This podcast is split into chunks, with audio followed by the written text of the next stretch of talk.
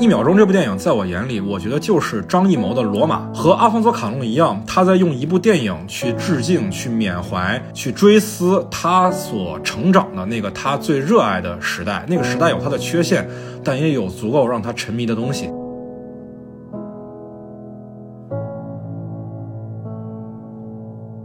就张译这个角色，其实在这个故事里，他是另一种英雄嘛，潦倒的英雄，是一个出逃的英雄。然后刘闺女她其实就是儿女，她就只是命运多舛的儿女。这这不就是英雄儿女吗？就是荧幕中电影院里的人，他们在看电影，然后电影院里面的我们也在看电影，他们在看英雄儿女，我们看的还是英雄儿女。我觉得这有一种奇妙的跨时空的呼应。我我到那个瞬间，我忽然就被感动了。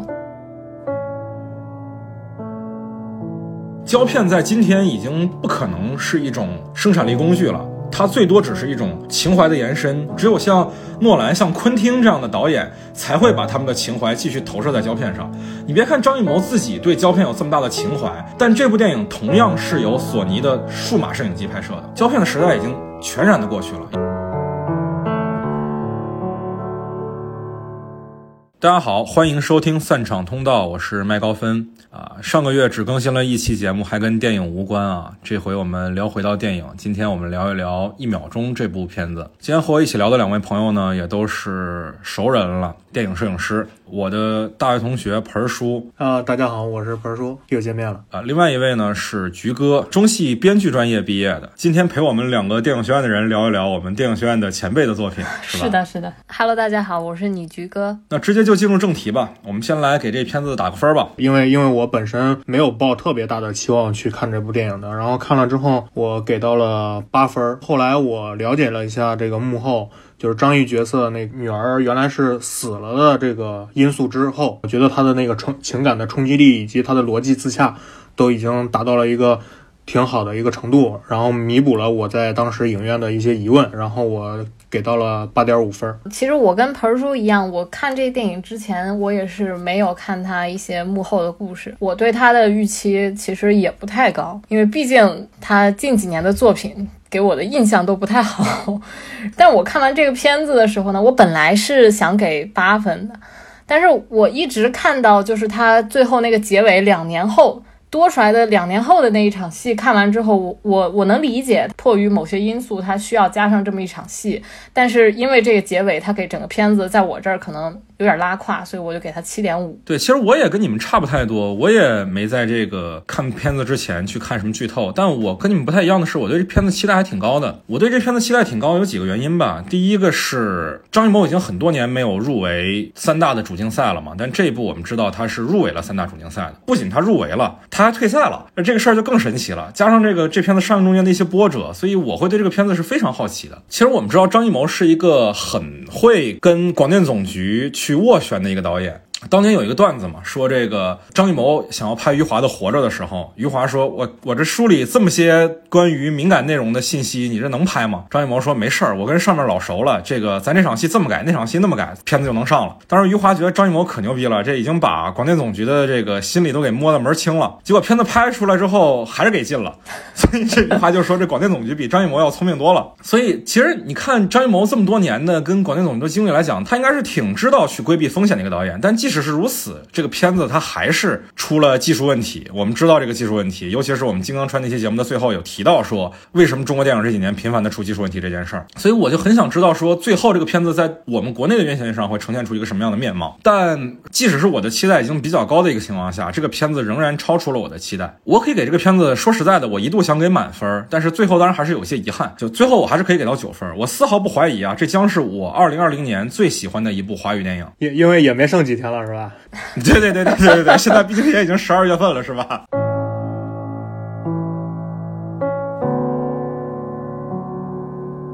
那行，那我们接下来来聊一聊关于这个电影具体本身的一些细节的讨论吧。那我们分儿都给的这么高了，那就先吹毛求疵一下，先挑挑刺儿，找找缺陷。菊哥来吧，菊哥给的分儿最低。其实我对这个片子里这女孩的形象还挺不满意的，刘闺女是吧？对，刘闺女这个角色，尤其是前半截，我在这个影片放到四十五分钟的时候，也就是在放《英雄儿女》之前，那群小混混把刘闺女抓到那个角落里去的那一场戏，到那儿为止。这个女孩，我们已经知道了她悲惨的身世，但是我一点都对她喜欢不起来。就我觉得她这个人物做的有点不可爱了，就聪明到不善良，这是她给我的感觉。就比如说那个在面馆里的那一场戏，其实张译这个角色他的行动是保护了刘闺女嘛？对他没有说出来刘刘闺女偷窃的行为，但是刘闺女的做法是什么呢？是是倒打一耙，对吧？对，说张译是坏分子。对他前面前面在车上的那一场戏，那场戏写的很好，他写的非常有意思。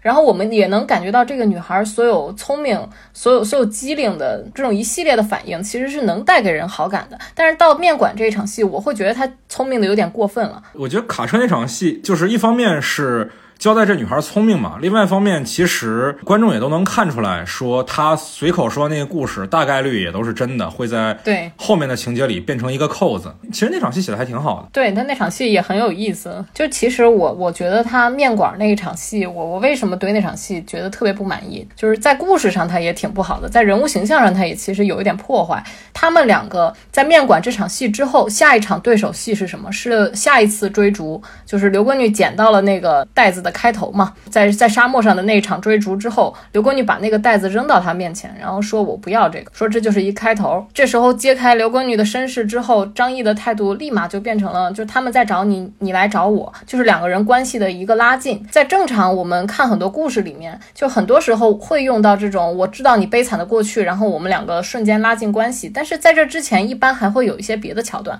就我本来看面馆这场戏，我以为这场戏可能会是一个就是张译那个角角。色撒了一个谎，帮了刘闺女，然后刘闺女。就在这一次，同样是面对要一起撒谎的情况，他跟卡车上是不一样的。他这次也选择了圆谎，两个人想把这个事儿圆过去。然后，但是可能会被范电影揪出来一些纰漏，这样子两个人其实是在瞬间达成了一个同盟的关系。但是他完全没有这么做。对对对，在结构上，他就跟卡车那场戏稍微有点重复了。对，是的。同时，这样子会让后面沙漠上那场戏稍微有一点来的有点硬。嗯嗯嗯。呃，其实我。我对刘闺女这个角色也是有一点儿不是特别满意吧。这演员本身刘浩存啊是个新人，其实他的形象是非常，我觉得很适合大银幕。那这个造型啊、表演啊都挺好的。我稍微有一点不满，当然这也是吹毛求疵了啊。整个电影我还是非常喜欢的。电影其实一开始的气质就特别好嘛，大漠黄沙，张译一个人在在这个沙漠里孤独的走，就非常有张艺谋早期的电影，包括他作为摄影的拍的《黄土地》。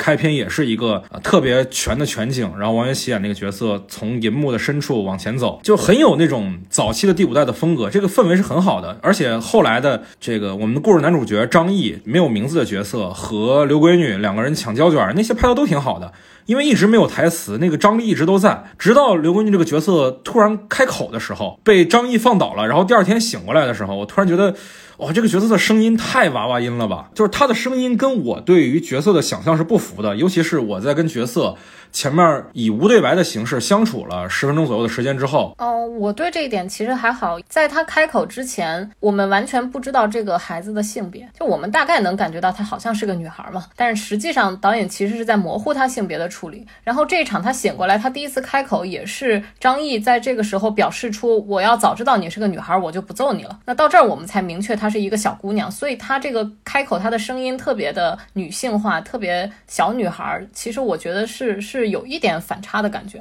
我我觉得你这个是属于特别个人主观的一个找茬吧。对，这吹毛求疵嘛，毕竟我给他九分呢，是吧？我如果说我觉得有一些不好的地方，可能就在于就是两年之后的那个，因为我你到现在为止，其实我我看其实也就两三天的时间哈，我都想不到他那个最后一个镜头在哪。你看他第一开始是张译从那个沙漠里面出来，第一开始也没有张译，然后第一个镜头我记得就应该是一个纯纯的沙漠，然后到没有那个两年后之前的最后一个镜头也在那个沙漠。上就是这个片子从第一开始没有任何人的沙漠空镜，然后到最后也是没有任何人的一个沙漠空镜，它在形式上达到某种隽永的意味在里面。直到它出现两年之后的这种东西之后，就给打破了。我知道是导演考虑审查原因，或者是可能考虑给一个这样的稍微温馨一点的结局也好，但是我觉得恰恰有点破坏这个整体性了。对我们知道这个两年后这结局，我觉得大部分观众看起来可能应该都挺别扭的。这段确实是补拍啊，这个部分其实是在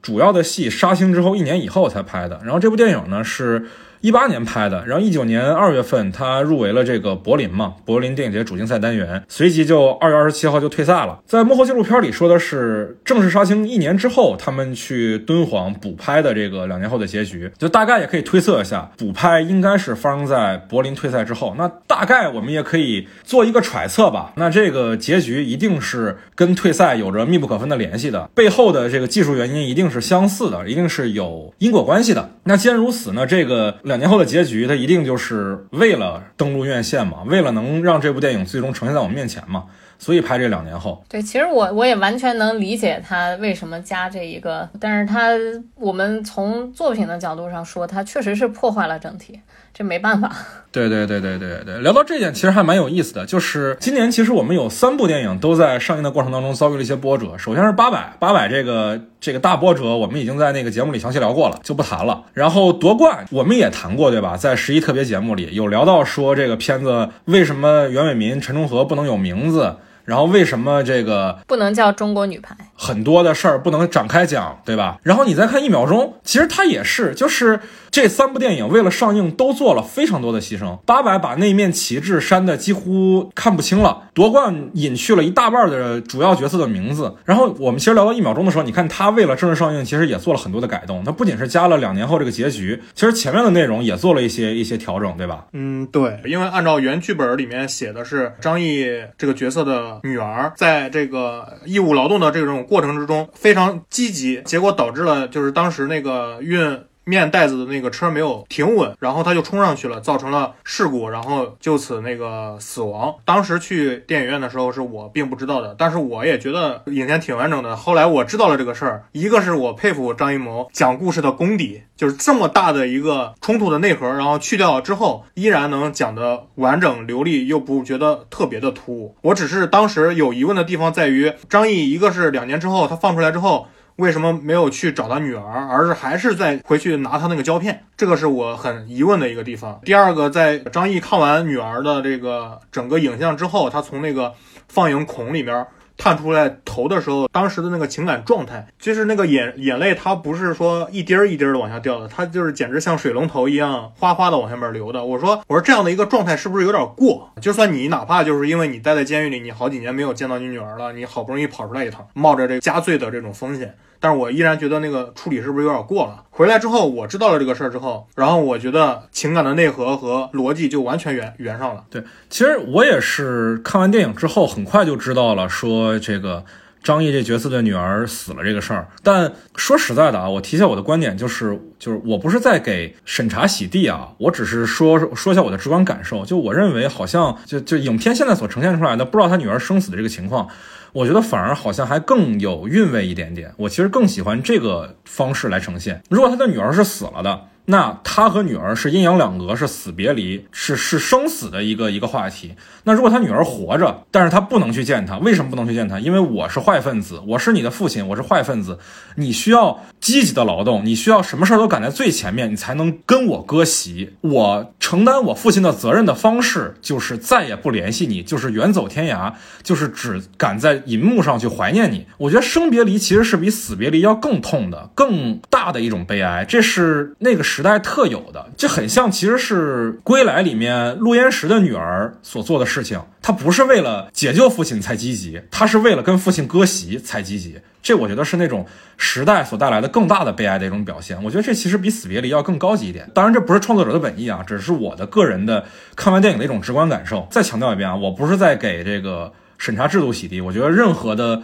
这个审查呀、政治啊都不应该干涉艺术创作。嗯，其实我跟麦高芬老师想法还有一点相似，但是我是在呃，我看到刘闺女说你你女儿没被面带压死，这张译踹了她一脚。我看到这儿，我其实就挺明确的能意识到，我觉得他女儿应该是已经死了。然后我本来以为这个是导演故意这么做，故意不让他说。然后我觉得还挺高级的。然后然后我是我是在看完电影之后。看到了一些关于这个片子的资料，还有幕后的事情，我才知道他女儿这个角色死了这个事儿是是被删掉了。我本来以为这个是导演的一种处理方式，他把这个事儿非常痛又不可说，然后这种不可说与这个女孩只存留在这个片子的一秒钟，她是被风沙淹没，她是被遗忘的那一个。这种不可说与这种被遗忘，它形成了一种非常奇妙的互文。对，然后我当时看到这儿的时候，我觉得还还挺好的。然后我甚至在看这个这一段的时候。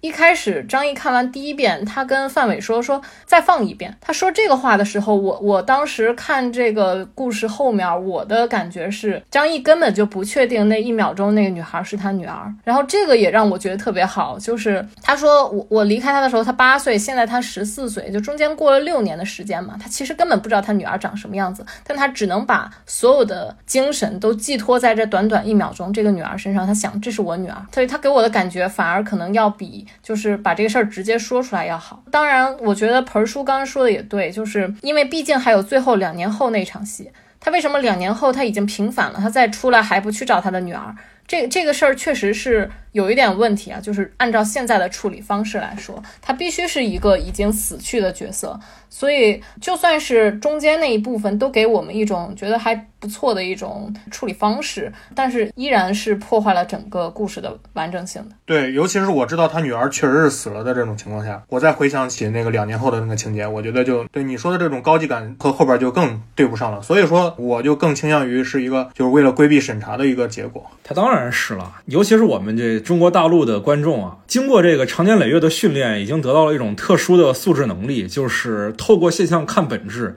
透过这个层层的包裹看到导演本来的表达。就是我们知道这个南方车站的聚会，这个最后的刁亦男的想法一定不是桂纶镁和那谁。被抓了，对吧？嘉年华的结局也不是所有的坏人都落网。呃，我们也聊过《隐秘的角落》，它的结局也应该是那两个角色都死了。所有的看似圆满的地方，其实都是遮掩出来的。这其实是变成了一种我们观众。和作者之间绕过审查机制的一种暗号了，我们习惯于这种暗号，甚至会在这种暗号当中找乐趣了。之前我聊过，说这是一种非常危险的、不应该存在的情况，但似乎这也只能是我们当下唯一的解决方案了，就是我们观众而非作者，尽量的在我们的脑海里，在接收作品的时候，去规避这个审查造成的不可逆的破坏，来脑补出一个这个作品本来应该有的样子。这可能是我们中国大陆观众。相对于全世界其他地方的观众的一种特殊的能力了，已经啊，对我对这片子还有一个小的疑惑啊，这其实也是跟表演有关系的。我我没有留意它的这个具体的位置设置在哪儿啊，但是拍摄地点是在敦煌嘛，假定它这个故事就发生在敦煌附近好了，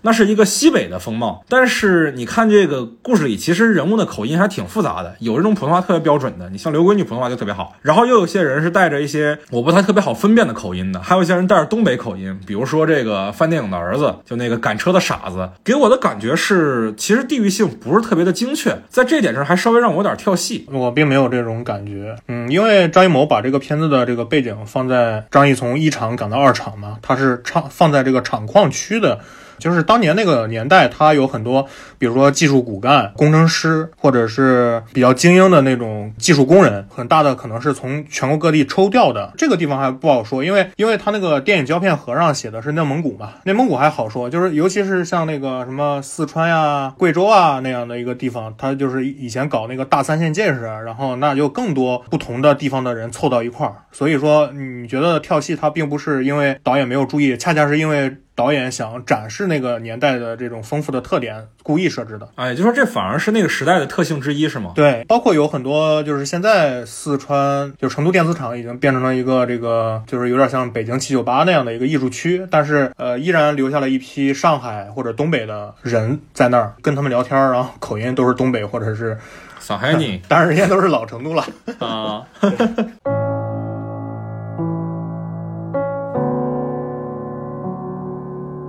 啊，对，那既然咱也算是吹毛求疵的聊了一点问题，也解决了一些疑惑，那接下来我们来聊聊这片子的优点呗。对，首先我自己给的分最高嘛，我先来。我觉得这片子我自己最喜欢的一个地方就是迷影情节，就我特别喜欢那种在电影里面讲电影人或者看电影本身这件事儿的片子。就我们仨其实爱电影的原因，并不是因为我们学电影，相反的，其实我们学电影的原因才是我们爱电影。当我在看到银幕上有跟我一样的为电影着迷的人的时候，我会特。别的容易代入，尤其是你看这个电影是真的在拍看电影这件事儿，像他们修复胶片的时候，把一团乱麻的胶片放到被子上，大家一块儿抬到那个银幕里的时候，就特别有那种宗教感，像是捧着圣人的圣体去教堂一样。包括清洗胶片，包括放电影去做那个大循环裁切胶片，张艺谋把这个过程拍得非常的美，非常的有仪式感，而且非常的带有那个时代的浪漫的特色。戛纳之前拍过一个短片合集啊，叫《每个人都有自己的电影》，当时请了。国际上特别多的名导来拍这个短片合集，每人就拍三分钟。张艺谋跟陈凯歌都拍了，张艺谋拍那片子就叫看电影，陈凯歌拍的叫朱新庄。其实两个片子讲的都是很简单的，就是在银幕上放电影这件事儿。在他们那个年代成长起来的导演都有对银幕、对胶片、对放映这件事儿的一种近乎于朝圣的执迷，而这种执迷是真的感人的、真的真诚的、真正的发自于他们内心的。这东西是特别感动我的，这是我给这个片子高分的最大的一个原因。你说这个胶片儿，然后我说一点题外话啊，我和这个麦高芬同一届。电影学院摄影系从比我们之前再高那么一届的时候开始完全停止胶片教育嘛？对，我们错过了很多本来应该很好的这种东西。本来就四年学制，其实冲洗胶片，然后关键的技术，然后包括就是胶片的曝光这种东西，可能得学一年半。然后我们当时就匆匆一节课就给讲完了，因为当时就判断 也也判断正确了，就是未来的世界上进行这种胶片大规模的拍摄已经不可能了。包括二零一。六六年的那个中国上海，然后关闭了最后一条这个胶片生产的生产线，因为因为我们系在我们那一年是从其他的楼，然后搬到了另外一座楼里面，然后当时又。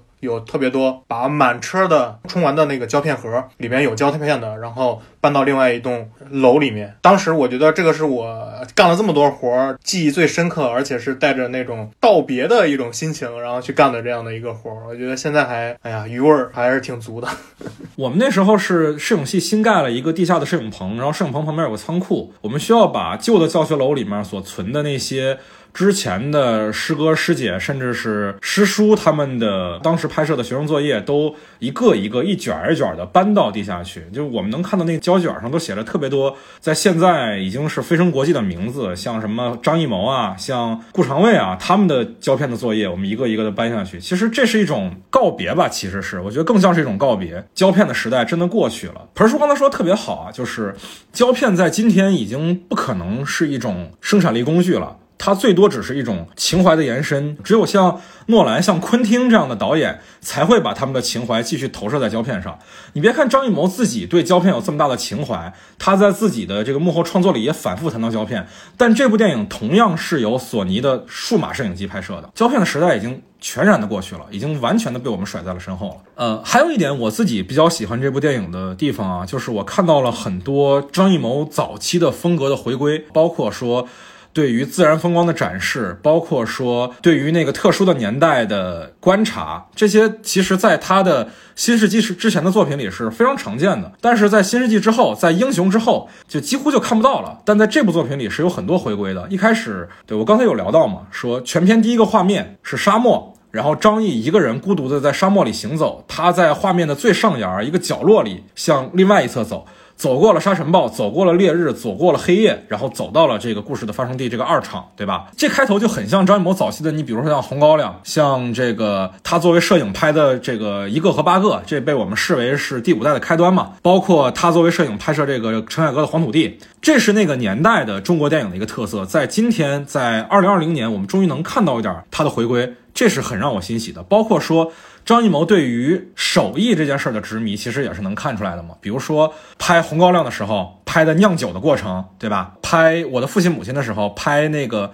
把破的碗重新举好的这个过程，张艺谋对手艺这件事儿是有执迷的。而在这部电影里，就变成了清洗损坏的胶片以及胶片剪辑这件事儿。他拍这样的过程是非常享受的，这是他个人身上浪漫的特质。而这种浪漫的特质在这部电影里重新出现了，这是非常让我欣喜的地方。所以我给这个片子其实是有点不理智的高分。我知道这片子当然有缺陷，但是怎么说呢？在当今这个时代里，能看到一部旧的时代的华语电影辉煌时代的回归，是非常让我感到欣慰的。一秒钟这部电影在我眼里，我觉得就是张艺谋的《罗马》，和阿方索卡隆一样，他在用一部电影去致敬、去缅怀、去追思他所成长的那个他最热爱的时代。那个时代有他的缺陷。但也有足够让他沉迷的东西。这部电影就是张艺谋的《罗马》。对，嗯，因为每当出现这种和当年的那个时代挂钩的的这种电影的话，网上总有一些很对立的声音。对，然后有人就说，呃，张艺谋又在掐文革的烂饭了。那就包括当年李安拍的《色戒》嘛，然后也有很多人站出来对你展示这个汉奸的生活，对你对汉奸进行洗地嘛。张艺谋这个片子，他也是他也是有这种声音存在，但是我因为你你的那句话，我觉得我有必要说一下。你说就是说他既说了那个遗憾的年代，又这个年代其实又让他着迷，我觉得这个是中肯的。你不能说他站在张艺谋角度上，他的这个童年看到的这种角度，然后我说了这么一件事儿，然后你就要说张艺谋掐文革的烂饭。我觉得一个导演，一个真诚的艺术家，很难抛下自己的成长环境去避而不谈，去谈其他的事情。张艺谋就成长于动乱的时代，那他怎么就不能去谈动乱呢？这怎么就成一种恰饭行为呢？我特别难理解啊！我觉得这是真诚的，他谈这件事儿反而是真诚的。张艺谋给我的感觉就是这个人。一个是有才华，第二个是展示他才华的时候并不是那么激烈，永远想找一个比较扎实的一个方式，然后深深植根这个故事。你说的那些视觉符号的这种回归，它是一个。表面的一个回归，我觉得他的这个真正的回归，恰恰是张艺谋扎实的这种风格的回归。我觉得这个是我最惊喜的。这这个扎实就是对电影的尊重，对电影故事的尊重，对电影人物的尊重。对对对，我看这部电影的时候，我觉得这部电影是国内的电影很难得的具有电影感的作品。它电影感体现在哪儿呢？不体现在它的画面上，它体现在。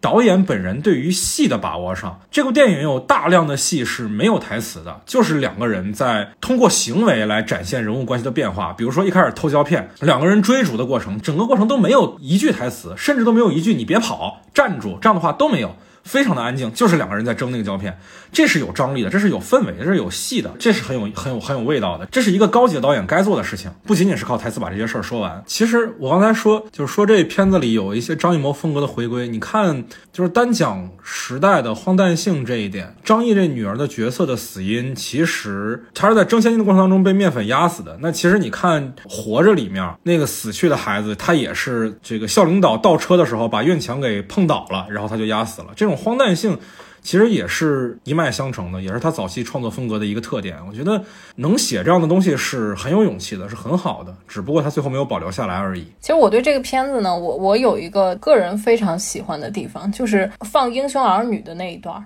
一开始的时候，我其实有一点不太理解他为什么要给这么多镜头在，其实是平射是吗？对对对对对对对对对，就是他为什么要给这么多镜头在平射英雄儿女的播放现场？对对对对对对对，提醒一下各位观众啊，这个。不要平射啊！在电影里面拍摄电影院是是艺术创作，但是你们拍屏幕这个是不好的啊，这是违法的，并且是不道德的啊！不要平射，不要平射，抵制平射行为。好，菊哥继续，不好意思，夹带私货了。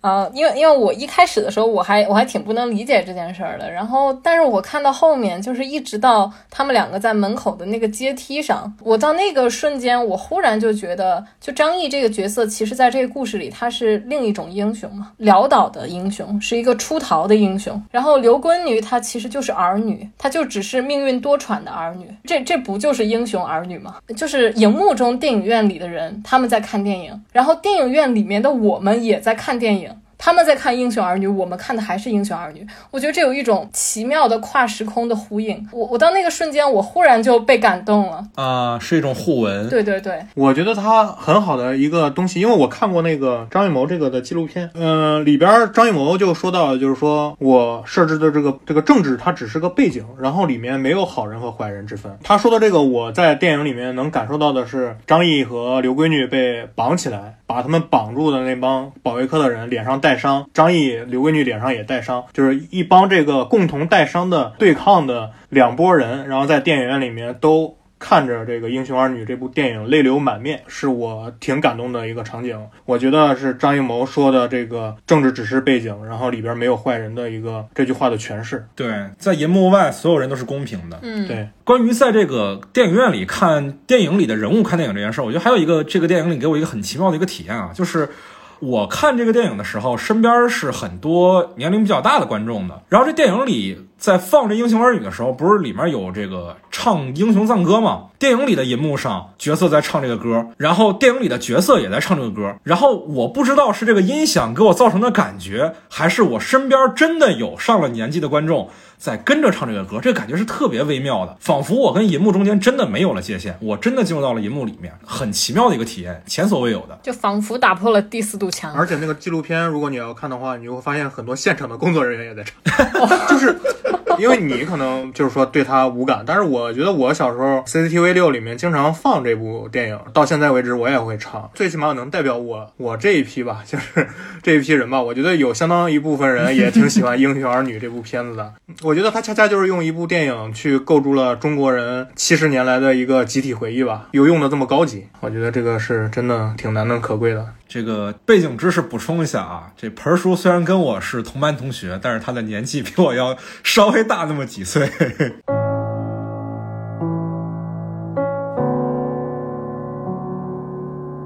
可能对于现在的很多的青年观众啊，零零后啊，或者说是平时上世纪的电影看的不是特别多的朋友，可能张艺谋这个名字，大多数的时候都是先被挂上像国师、像奥运导演、像影啊、像黄金甲这样的片子的一个一个符号。但其实张艺谋的早期的创作风格完全不是这样的。我们来稍微聊一聊这张艺谋这个人啊。其实为什么会说张艺谋这部影片是他对自己的一个回归呢？其实可以。看张艺谋达到一定艺术水准高度的影片，都侧重于描述中国的近现代史的这一部分，尤其是他所自己所成长的那个年代的那个故事。你比如说这一部的一秒钟，我的父亲母亲，包括菊豆啊这样一批。包括其实张艺谋身边的这一批人嘛，因为他们之间的关系都挺近的，因为那个年代对他们的印记实在是太大了。他们拍这种前三十年的这种电影，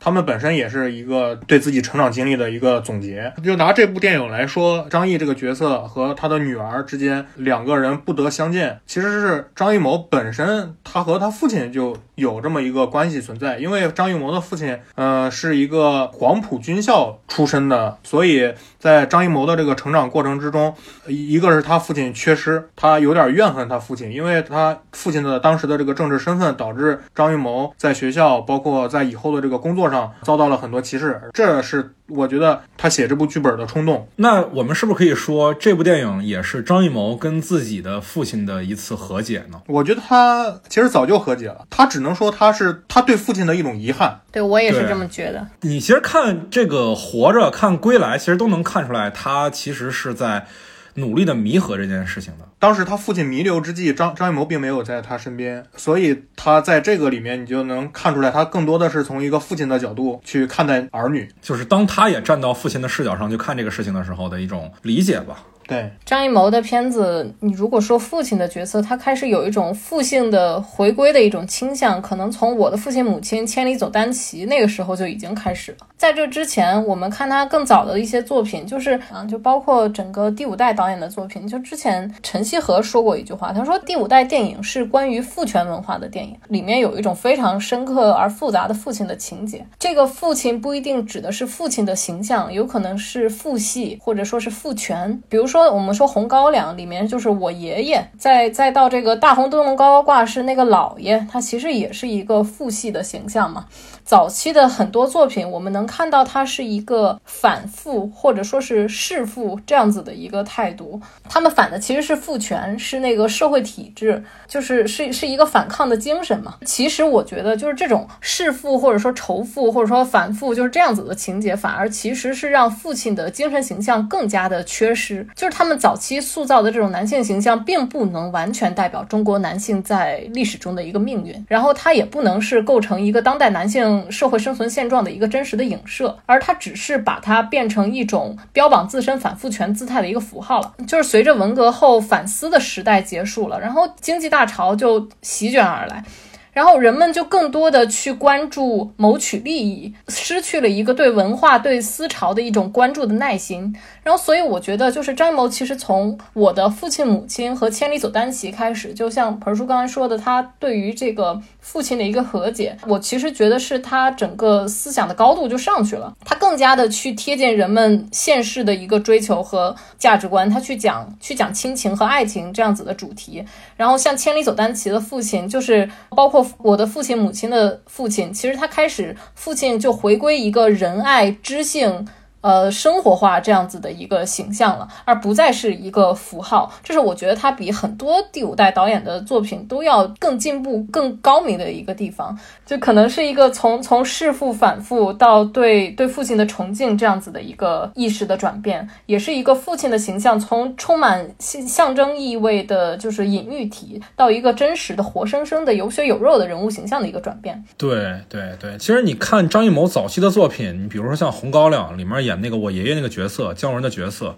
他是没有父亲的，他仿佛就是在野地里长出来的一个孩子。包括像《菊豆》、像《大红灯笼高高挂》，那是标准的家庭悲剧嘛，对吧？家庭这个东西，在他的作品的框架里，往往是一种在早期里是压迫、是束缚。这种其实沿用到你像《黄金甲》，其实都是嘛。他本身脱胎的这个戏剧《雷雨》也是家庭悲剧嘛。对，而而菊豆那个那个父亲还是一个性无能呢。对他不仅是性无能，他还是个假父亲嘛，他是对是个干爹嘛，是个义父嘛，对吧？他这个里面那个杨天青，他不是杨金山的那个亲生儿子，他是个孤儿，对吧？父亲这个角色在张艺谋早期的作品里是一个缺失的，甚至是一个反派的一个形象。直到后来，我们才渐渐的发现，像《我的父亲母亲》，像《幸福时光》。幸福时光里虽然是没有血缘关系的一个父女的关系，但他还是代表着一个一个一个父亲嘛，对吧？赵本山那角色代表的还是一个父亲，包括千里走单骑，包括再后来的这个归来，其实是一个父亲角色的一个回归。我们中国文化里面本来就是对父亲这个角色，不像西方一样，他有什么俄狄浦斯情节。传统的中国文化里面对父亲的形象本来就是威严的，没有亲近感，或者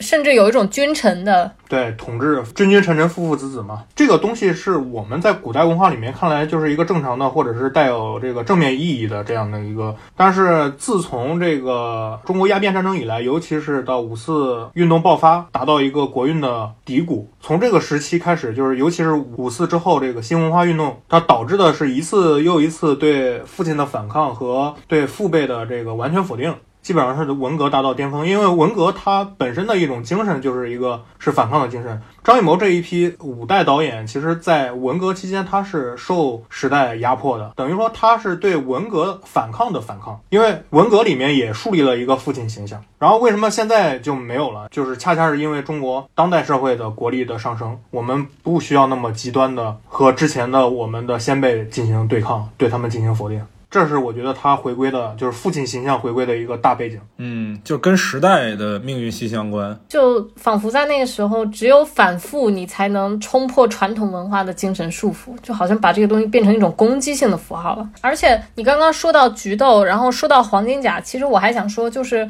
就是他其实有意无意的在将一些西方的，比如说俄狄浦斯弑父这样子的情节，它其实都是非常西方化的东西，他把这个移植到充满东方韵味、东方。情调的一种一种背景之下，但这种东西可能西方的观众会反而特别认同。对对对对对，因为它有奇观效应嘛。对对对。呃，在这儿向大家推荐一下《菊豆》这个片子啊，这是张艺谋的第三部作品，但是其实艺术成就非常的高。嗯。当年入围了戛纳主竞赛，同时也提名了奥斯卡的最佳外语片，是非常难得的一部作品。它故事本身其实是带有一种隐喻的宿命感的西式的悲剧，但是同时它的影像上，它的美学体系上又非常的东方。哎，其实聊到美学体系。这件事儿，我觉得这也是张艺谋很厉害的一个点，就是毕竟是摄影师出身嘛，美学体系非常的完整。他踏入电影行业的时候，其实是以摄影师的身份的，包括副摄影，包括摄影部门的各种工作他都做过。做摄影工作之外，他作为演员身份，还甚至还拿过影帝。拿过东京电影节的影帝，就是靠的是第四代导演吴天明的一个作品《老井》嘛。但也因为他是摄影师的出身的这个身份，他后来的做很多作品当中，影像也是绝对的主角。相比于很多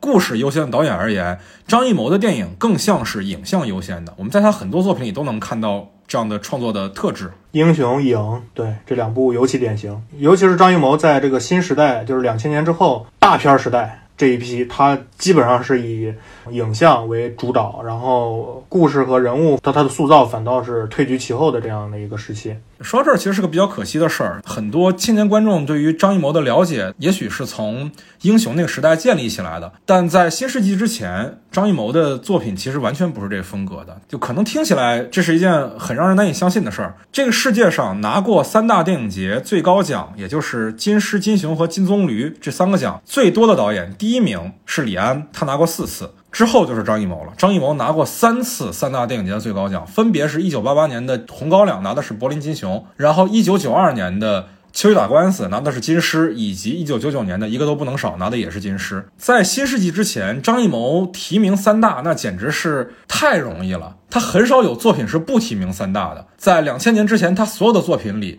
只有。一部代号《美洲豹》这部非常怎么说呢？类型化的作品没有三大提名，其他的至少都提名了当时当年的三大电影节。但是在两千年之后，它其实和我国的这个国力是很相似的，走上了这个发展的时代。它开始拍很市场化的、很类型化的作品，以《英雄》这部作品为一个分界。《英雄》其实当年也提名了柏林的主竞赛，还拿到了奥斯卡的外语片提名。但从《英雄》开始，也是他风格的一个大转折。此后，他的电影，你无论是跟《英雄》相似的《十面埋伏》啊，这个《满城尽带黄金甲》呀，这种大片儿，还是像《千里走单骑》、像。《山楂树之恋》这种带有独立气质的所谓的文艺片儿，都带有非常强的市场化的符号。身上有特别多的卖座的因素，它不一定真的卖座，但是在运营的过程当中都是往卖座的方向去运营的，跟他早年的那种个人特质非常强的电影是非常不一样的。我们看一部电影其实就能明白了，就是他在一九九七年有一部作品叫《有话好好说》，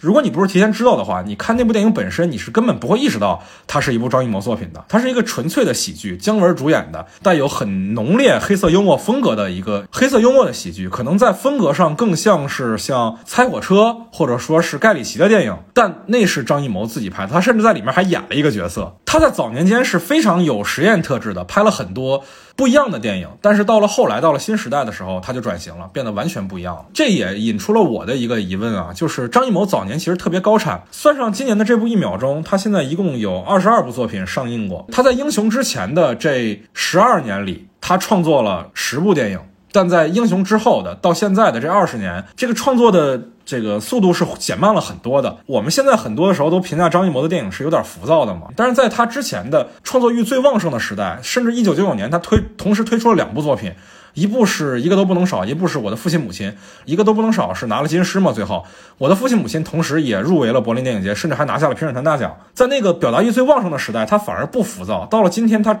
创作的频率下来的时候，为什么反而浮躁了呢？其实这个这个东西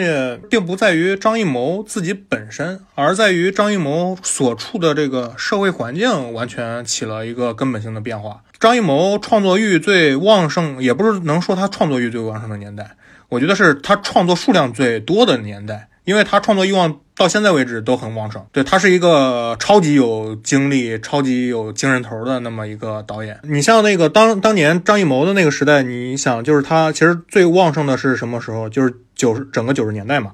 那整个九十年代末的那次事件之后，中国遭遇了西方纷纷撤资，然后中国经济陷入一个低谷，而且当时由于这个电视的普及，电影没有人看，所以它再高产，它的票房始终是上不去的。但是它又处在于一个电影萌萌芽的那么一个时期，我觉得会有很多的心思去研究它的这个电影，它反倒是不浮躁。那你到两千年之后，正好中国加入了 WTO。在这样的一个市场化浪潮达到这个高潮的时期，中国又从那个低谷走了上来。尤其是九八年金融危机之后，中国成为整个这个亚洲国家的这个增长点，又和美国关系又特别好的那么一个时期。那在这样的一个就是全民浮躁的这样的一个社会之下，而且张艺谋又本来就是在新时代之后，他一切就是以市场为导向，因为市场变好了嘛，所以张艺谋的这个浮躁，我觉得是。不足为奇的，对，就是整个时代变得浮躁了。我们不能苛求艺术家个人还心有定界，对吧？对，因为其实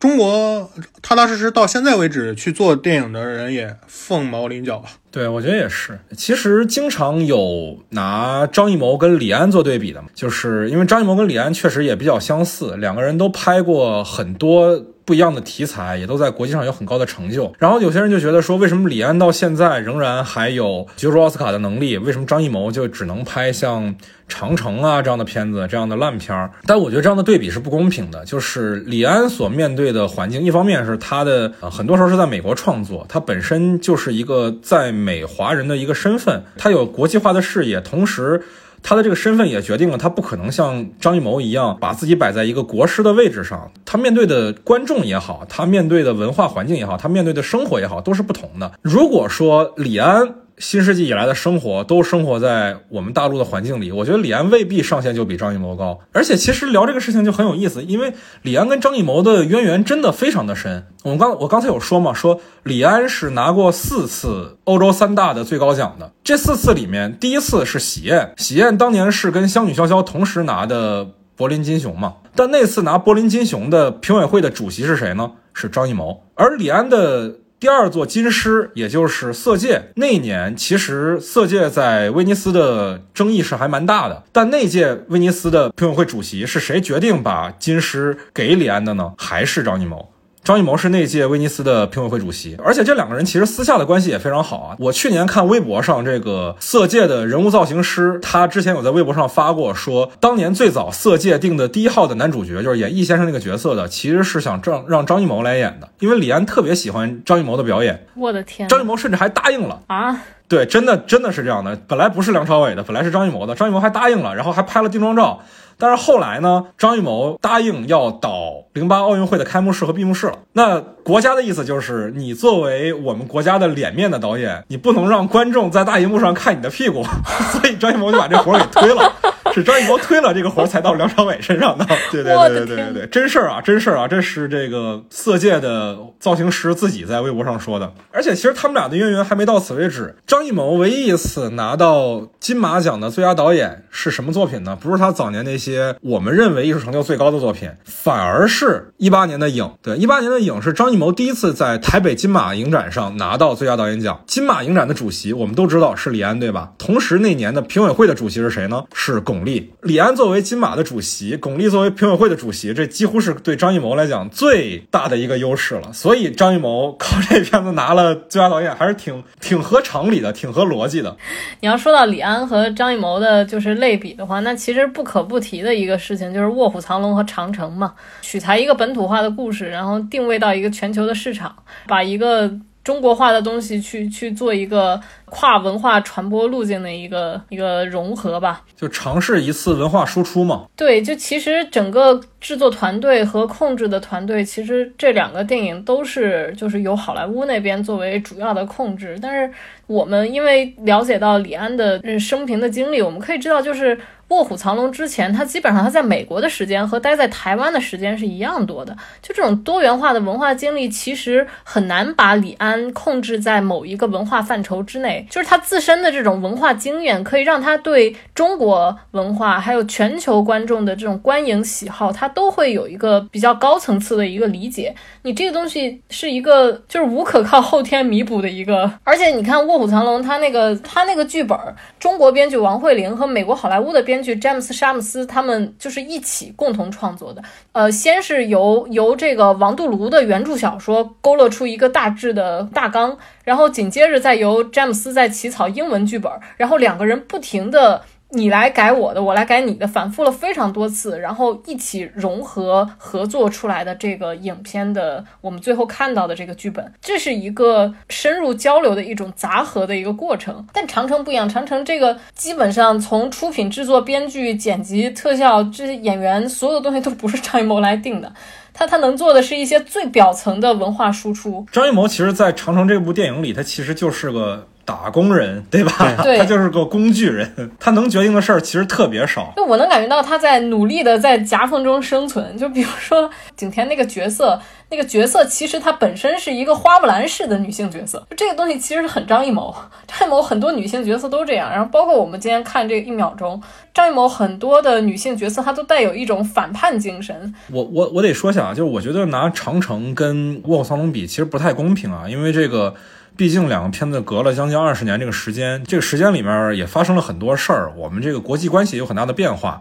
呃，我觉得其实拿英雄跟卧虎藏龙做一个对比可能更合适，因为这两个片子几乎就是前后脚的事儿，而且这两个片子艺术成就上也，当然我们现在会认为说卧虎藏龙它毕竟是拿到了奥斯卡最佳外语片，它是成功的进行了一次文化输出。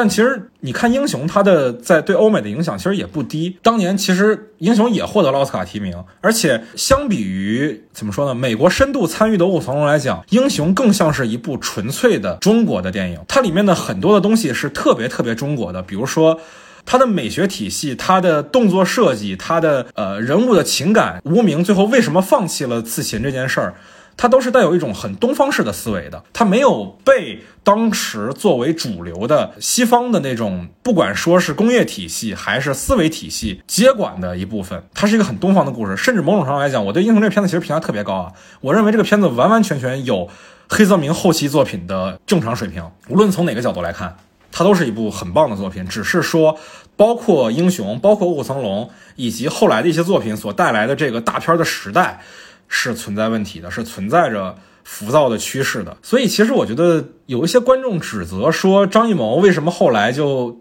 衰落了，而为什么李安还能保持着很高的创作水准？这件事是不公平的，因为这件事儿是一个时代与环境的问题，而时代与环境处在这个时代与环境里的每一个个体的所有人的责任，并不是说我们就能摘出去。你看，为什么第五代导演后来都没落了呀？我觉得这是有一个共同的原因的。那既然说到第五代导演啊，我觉得我们还是需要讲讲这个概念是怎么来的。按代来分啊，其实是这个我们电影学院它所创造的一个概念啊，所以。往往没有在电影学院读过书的导演，一般不会被划分为第一代、第一代，并不是说他们的艺术成就不够啊，只是说我们在划分的时候，一般不把他们作为第一代来看。比如说冯小刚，比如说姜文，就不会被分为第五代。对对对对对，他们就不会被划在这些这些代系里面。第五代诞生的背景，其实基本上就是文革结束嘛，然后。恢复高考之后，电影学院招到的第一批的学生，被压抑了很多年的艺术教育，然后在那一代人里突然爆发，所以有一个概念叫七八班，就是北京电影学院七八级的那些毕业生。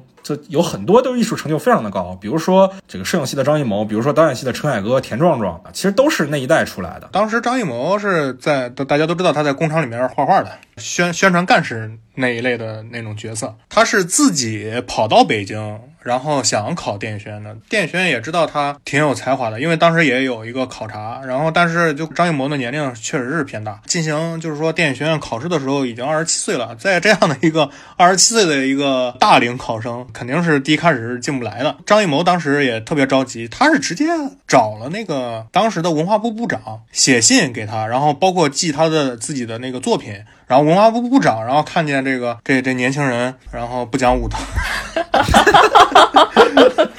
然后年轻人就是那么一个就是拼搏的一个状态，也起了这个惜才之心嘛，然后给电影学院说了一下，然后张艺谋才。进来的嘛，呃，第五代除了和电影学院的这个教学体系划分有关，这个以代划分也和这个北京电影制片厂有关系的。其实你看姜文、冯小刚来讲的话，他多少是没有那个北京电影制片厂的关系，其实并不大的，就是也不能说是北京电影制片厂吧，就是跟全国的这个电影制片厂是有联系的，因为当年是包分配嘛，比如说家在北京啊，有点关系的呀，比如说田壮壮就分配在电影学院任教，然后或者是去了北影厂。像陈凯歌，呃，剩下的人其实因为也没有关系，比如说张艺谋就被分到广西电影制片厂。刚才聊到制片厂这事儿啊，就是为什么我们聊有这个第一代、第二代导演，我们就不说了。我们说这个三四五代还有第六代，为什么这些是有的？为什么我们现在没有说第七、第八代导演呢？那是因为电影学院后来就不包分配了嘛。